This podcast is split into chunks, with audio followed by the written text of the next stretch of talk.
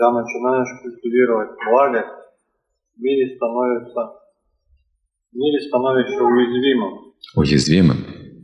Гуны тамаса и раджаса начинают давлеть и сильно беспокоить. Как же? А, становишься уязвимым, гуны э, тамаса, страсти и невежества начинают давлеть, да? Давлеть и сильно беспокоить. Как быть? Гун, гуна благости должна войти внутрь. Тогда вы будете защищены уже. Изнутри. Как? Лотос, да? Он не смачивается водой. Его свойства. Листьев. Можете окунуть его целиком. Даже нечистая вода. Держать сколько хотите. Затем выводите из воды, и вся вода скатывается. Он чистый. Это усвоенная гуна благости. Так. Но прежде чем она войдет вовнутрь, мы практикуем его внешними правилами предписания долгое время, пока она не войдет на самом деле внутрь, в наши привычки, в наше уже качество.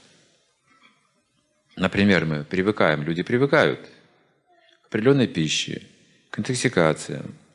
И возникает потребность. Раньше ее не было. Человек не пил, не курил, и потребности не было такой. Но это вошло внутрь, в его тонкое тело, в форме вкуса. И разум требует память это, привязывается к этому. Возникает новое качество в человеке, потребность в интоксикациях. Хотя от природы нет такого качества. Ум изначально склонен к гуне благости по природе вещей. Но приобрел вот эти привычки. И теперь нам нужно от этих привычек их вытеснить. Да? То есть практиковать гуну благости, чтобы вытеснить все эти привычки. Это уйдет время. И просто культивируя гуну благости, я думаю, что в наше время вы не сможете это сделать без Хари Кришна Махамантры. Я даже в этом уверен. Потому что сегодня гуны благости в обществе меньше процента. Меньше одного процента. В целом, если взять весь мир, усреднить, меньше одного процента. И передовой считается сегодня гуна страсти – не гуна благости. Гуна благости люди понимают как нечто сентиментальное и слабое. Уязвимость как раз, слабость, как вы и говорите, так и выглядит. Что смиренный такой, знаете, человек за себя не постоит, наивный, глупый какой-то просто, слабый человек. Меньше одного процента. И выглядит очень жалко такая гуна благости. Поэтому Прупад дает нам Хари Кришна Махамантру. Начинаем смело воспевать, ходить на улицы, делать программы, наводить шум, ужас на материалистов. Это трансцендентная платформа, это не гуна благости. Она занимает наши любые качества. Даже страсть займет. Ну, невежество нейтрально, скажем, отнесется, но страсть займет.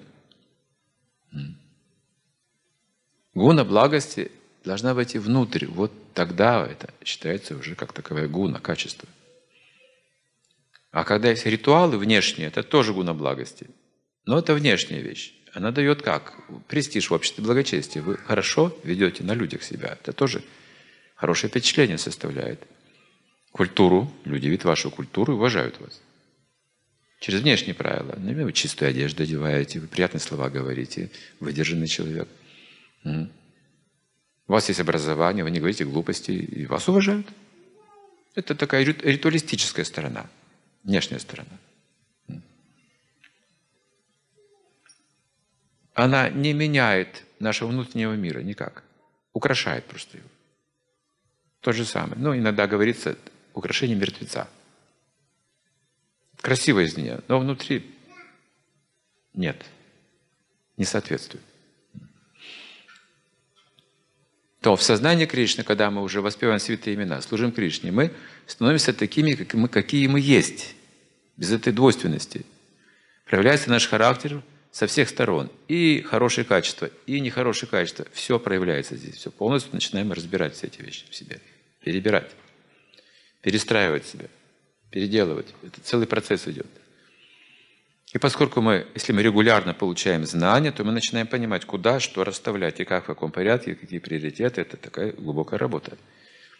И когда мы наведем порядок внутри себя, да, когда мы справимся с гневом, когда мы перестанем переживать о потерях, и когда у нас не будут мучить какие-то желания в этой жизни личные, вот тогда мы сможем понять, что такое гуна благости, и там, очень близко, запах брамана, духовного мира.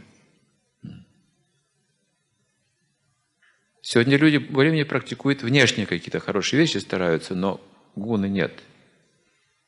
Есть только ритуалы. Это приятно, да, приятно. В семье там мы там ссоримся, там то да все, все просто, но, но если куда-то выходим, там ритуал целый, как одеться, как выглядеть, праздник, допустим, какой-то.